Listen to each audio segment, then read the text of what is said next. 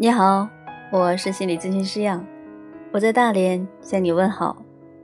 我们今天继续来分享奥南德老师的《对生命说是》第二章，对危机中的关系说是，包括可能结束的关系。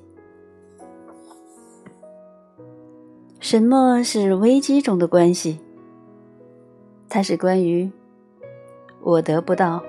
我想要的，在挣扎和争吵之下的我，感觉得不到伴侣的爱、欣赏和接受。想一想，如果你曾经在对方身上感觉到被爱和被接受，那么那时的你是怎么样的呢？是在对抗之中的吗？换言之，你是因为自我。受到伤害，才去争吵的。伸出手指，怒气横溢的指向对方，比生气时马上意识到并转向内在观察容易多了。责怪对方，确实远比去感受内在出现的不舒服简单。这是关系之中经常发生的事。当我们越来越敞开自己，对身边的伴侣越来越信任和亲密，我们会变得越来越脆弱。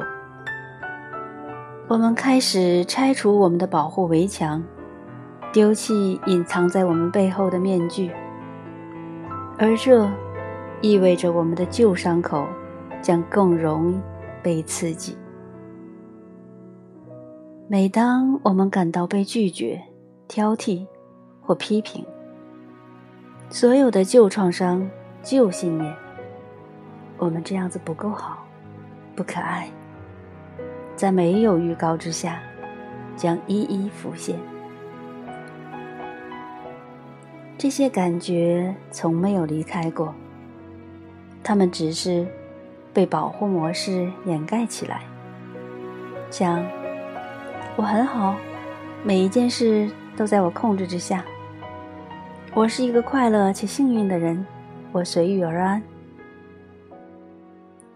当我们处于脆弱或没有安全感的状态时，我们的保护面具开始动摇，这会令恐惧从无意识里涌出，然后我们的情绪也随之爆发。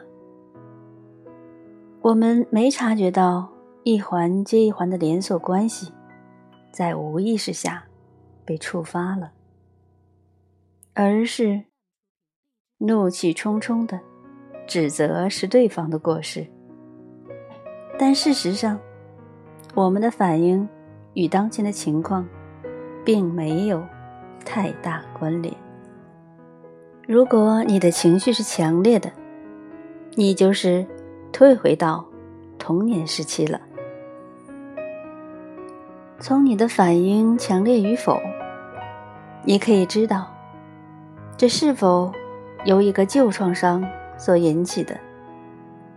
如果它是强烈的，超出于客观情况下该有的情绪，那么它就是一个旧创伤。当前的情况通常不太是引起纷争的真正原因。一部分的你明白这个事实。当前的处境只不过是一个需要你去应对的情况，它并不表示一定要去引发巨大的情绪。举个例子，例如，我向我的伴侣询问时间，而他说他不知道。我不会因为他的回答。而开始编织剧情，我不会认为，哦，他不喜欢我，所以他不告诉我时间。我只会到别处查看时间。这是一个对当前状况做出的正常反应。但假如我问我的伴侣，是否有时间和我一起去看电影，或者一起度过一个夜晚，而他说不。接下来会有什么发生？一段剧情会从无意识中跑出来。他不再喜欢和我一起了，是我不够好。他可能要和别人约会了。我们对不很紧张，从来不会认为不是对方的事情，是不是？事实上，他们说不的原因，可能与我们完全没有关系。也许他们劳累了一天，需要给自己一些时间。不，我们总认为它与我们有关。理论上那是荒谬的，但我们对状况的反应却是非理性的。它们来自无意识。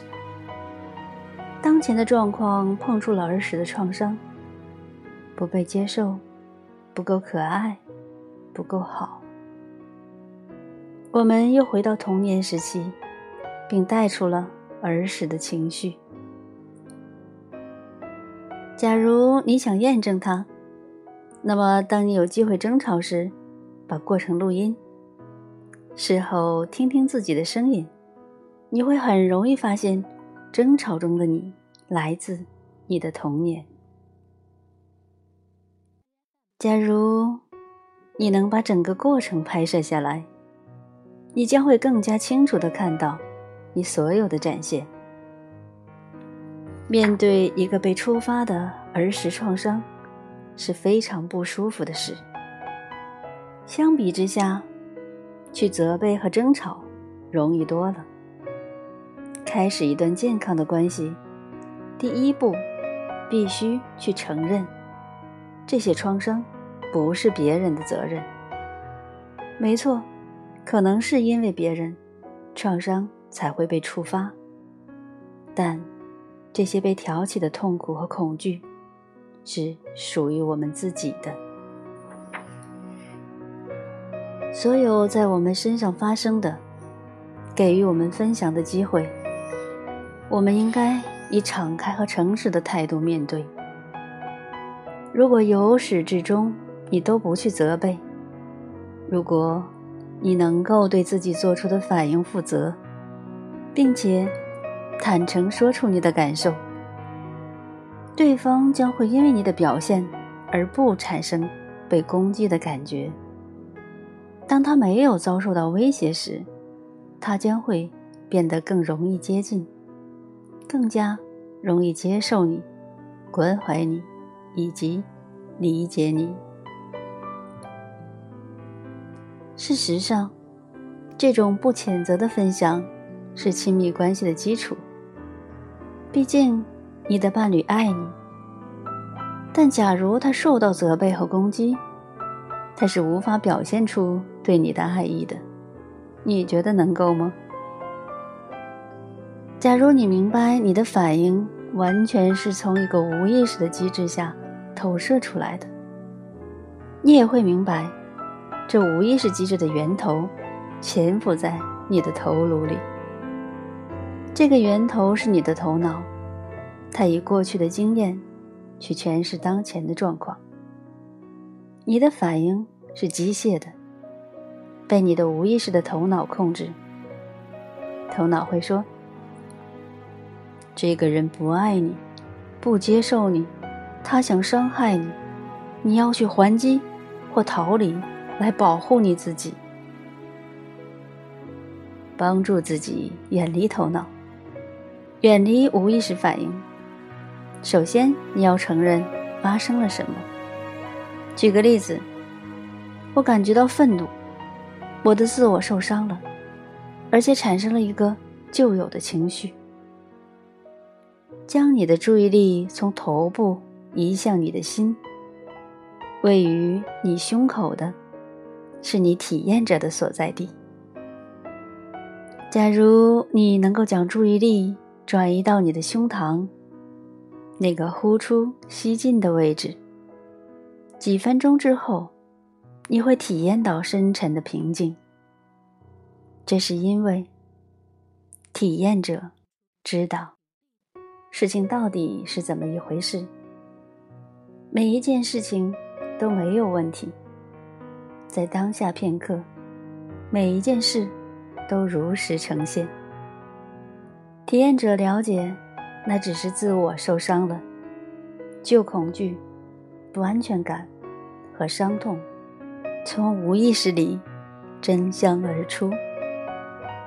好，今天就分享到这里，欢迎关注或者是转发，让我们在大师的书中一起心灵成长。对生命说“是”，任何情境、情绪。事情发生了，请接纳它，尊重它，跟随它。你的行动会因为你说是而拥有强大的力量，你会因此找到内心的平静和幸福感。